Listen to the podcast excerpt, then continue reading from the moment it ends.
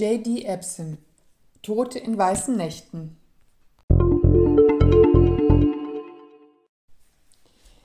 St. Petersburg ist in Partystimmung.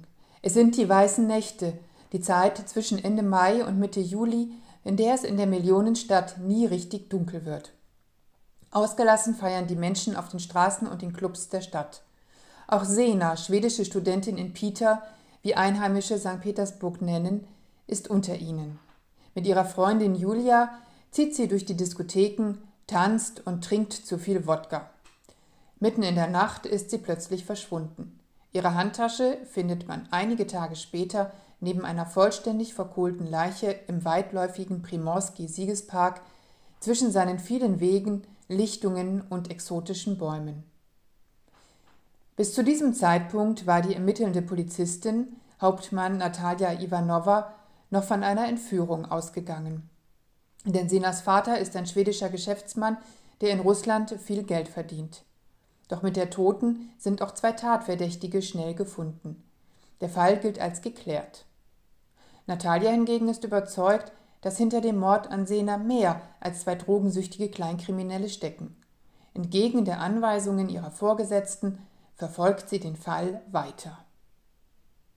Polizisten, die auf eigene Faust ermitteln, sind in Krimis keine Seltenheit.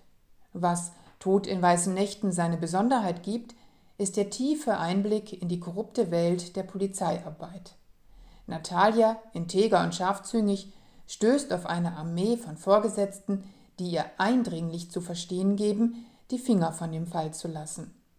Die Karriere ihres Mannes Michael, Natalias Vorgesetzter, wäre ebenso vorbei wie die Aussicht ihres Stiefsohns, sich vor dem Militär ins rettende Studium zu flüchten, trotz Schmiergeldzahlungen. Als sich schließlich der Inlandsgeheimdienst FSB einschaltet, wird es für Natalia höchst gefährlich. Denn dessen Agenten schrecken auch vor Morden an den eigenen Leuten nicht zurück.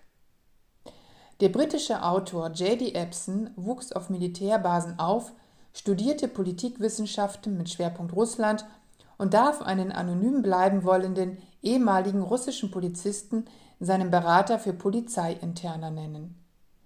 Diese profunde Kenntnis macht aus dem Krimi ein authentisches Porträt der russischen Gesellschaft und ihrer vermeintlichen Gesetzeshüter.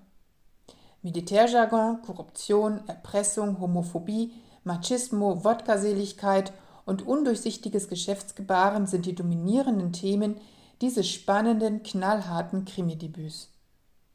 Auch Natalias heile Familienwelt mit großzügiger Fünf-Zimmer-Wohnung und Blick auf die schöne Löwenbrücke im Herzen der Stadt gerät gehörig ins Wanken.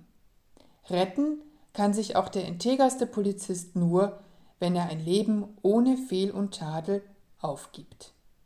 J.D. Epson, Tod in weißen Nächten, Rowold Verlag, Hamburg 2021